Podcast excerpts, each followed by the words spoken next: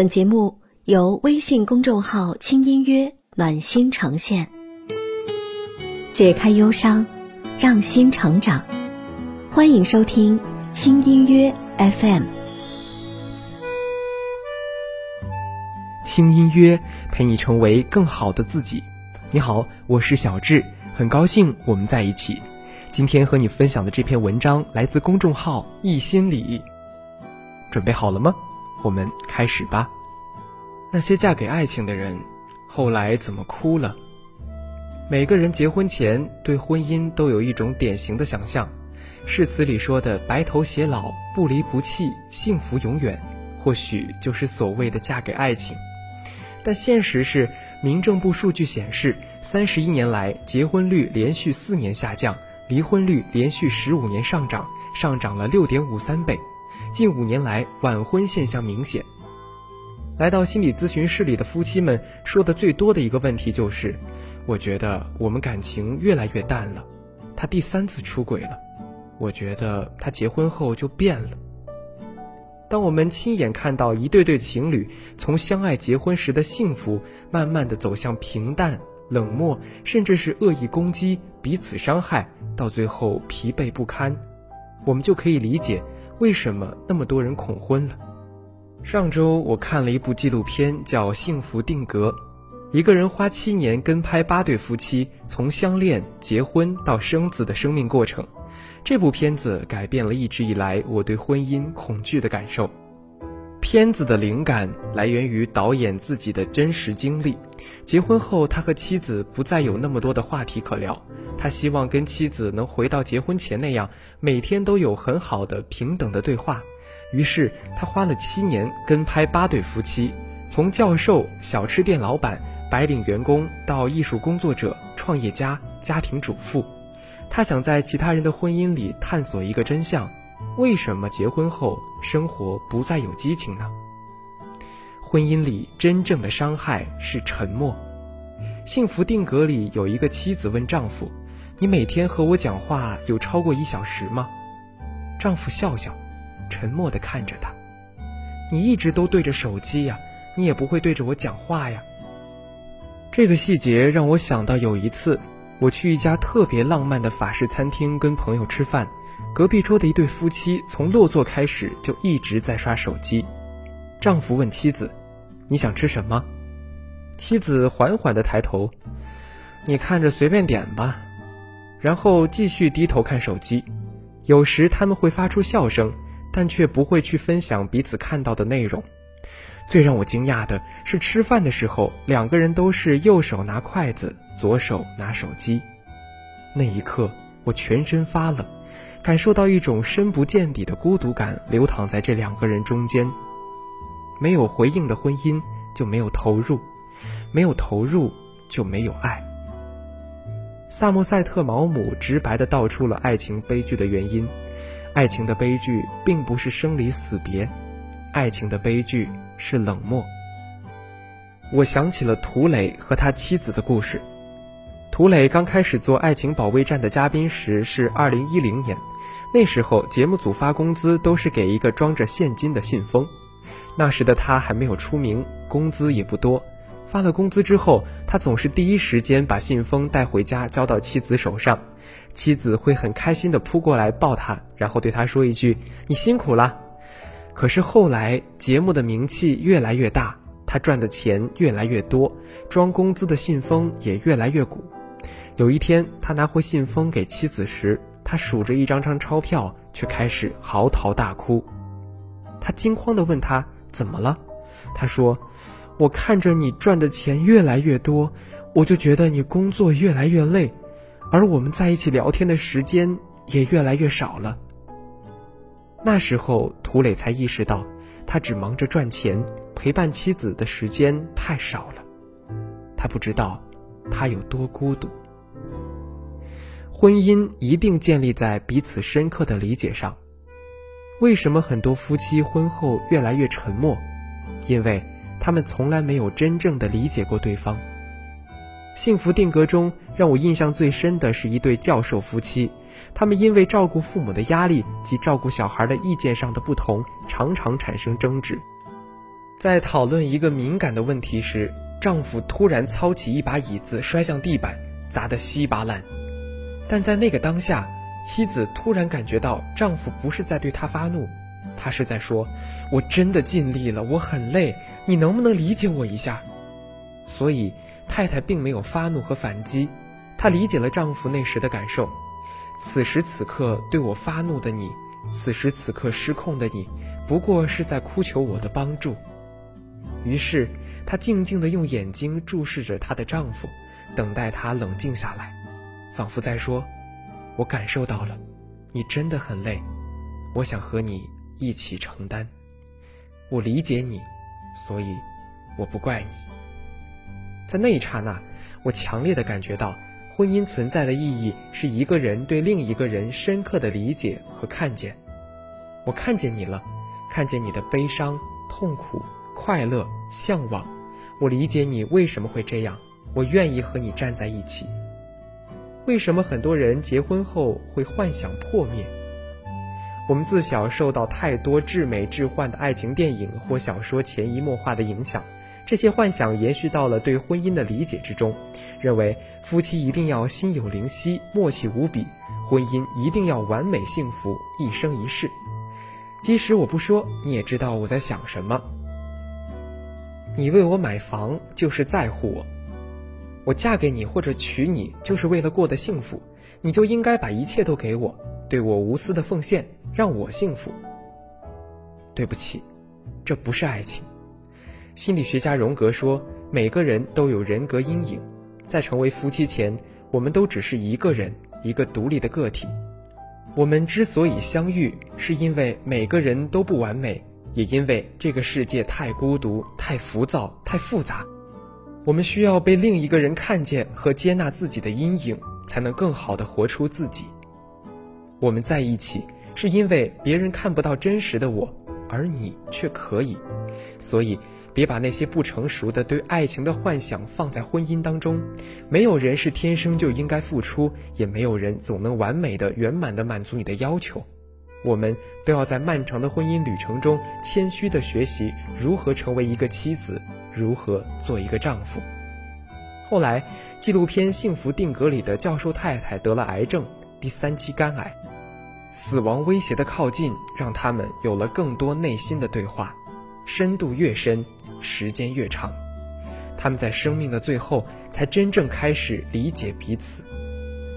想起以前我做抑郁症专题时。看到知乎有一个问题是，抑郁症患者谈恋爱是什么感受？有一个匿名回答，至今印刻在我的心里。我知道他的纠结，渴望爱又害怕爱，不知道怎么爱。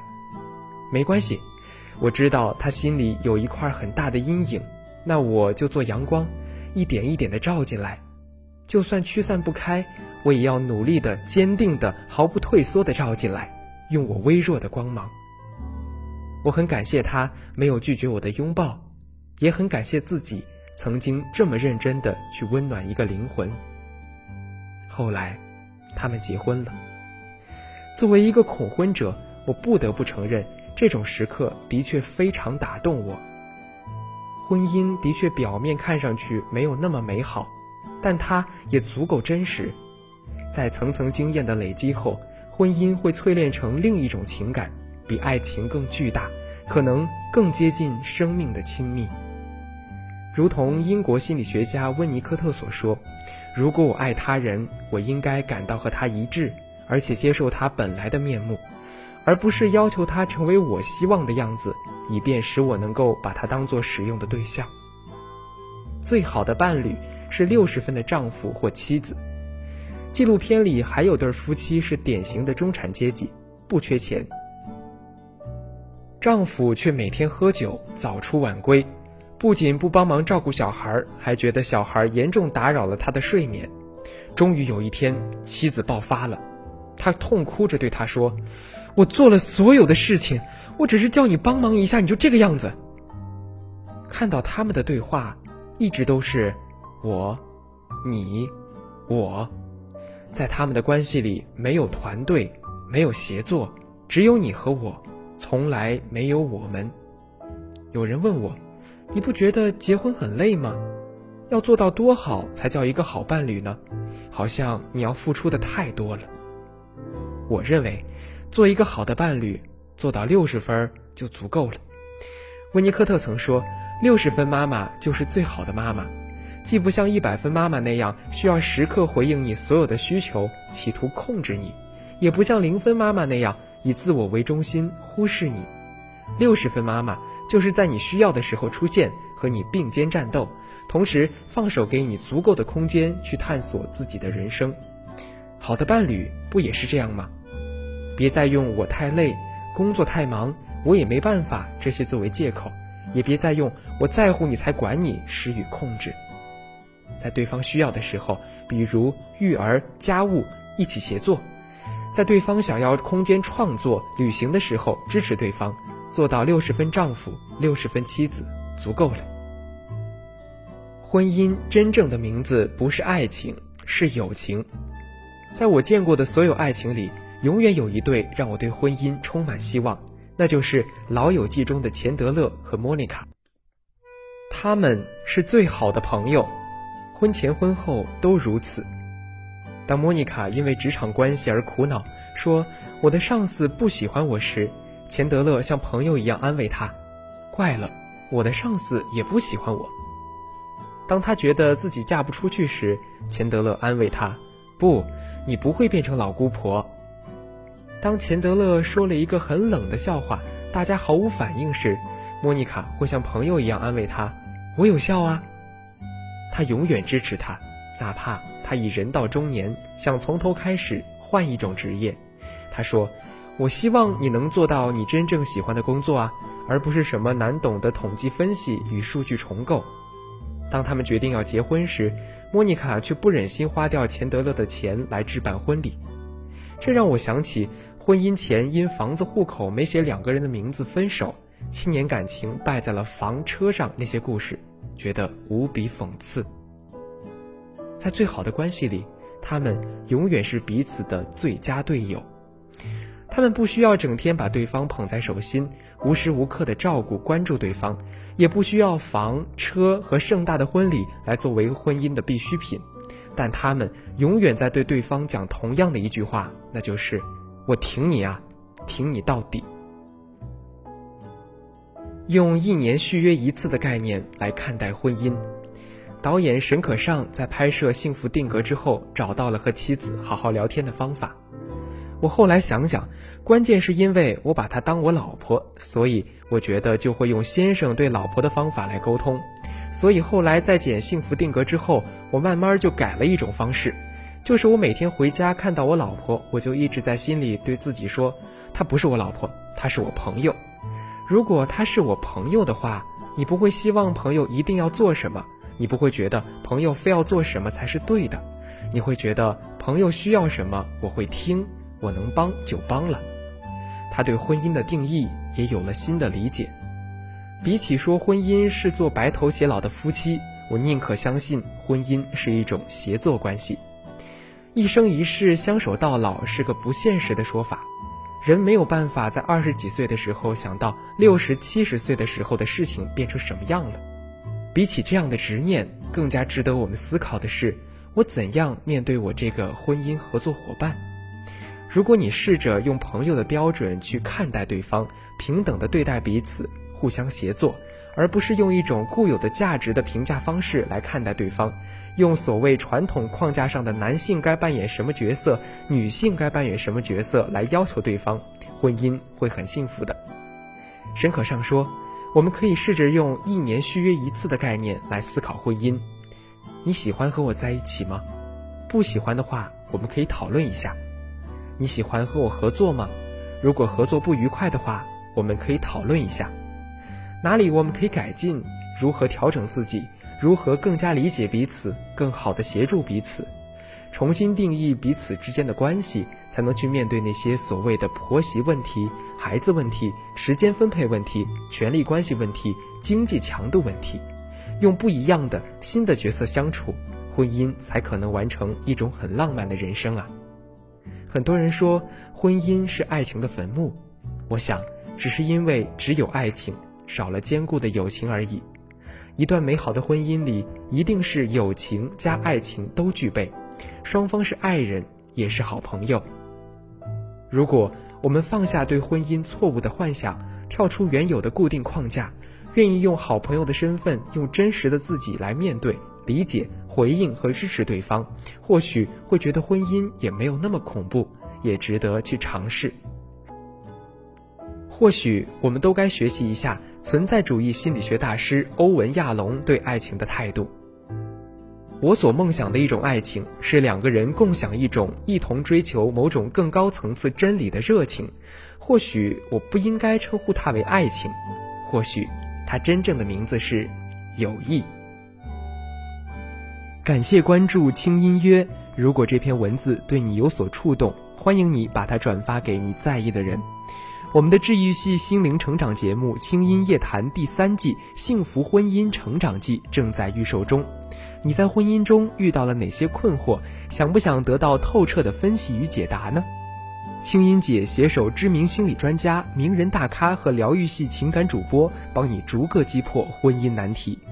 赶快在微信公众号“轻音约”的后台回复关键词“节目”，获取这份听得懂、用得上的婚姻心理学吧。感谢你的聆听和陪伴。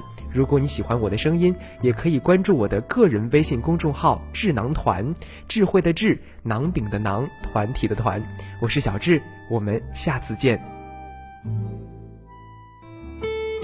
给孤单的心一点陪伴，给寂寞的人一丝温暖。欢迎收听轻音乐 FM。更多节目详情，请关注微信公众号“轻音乐”。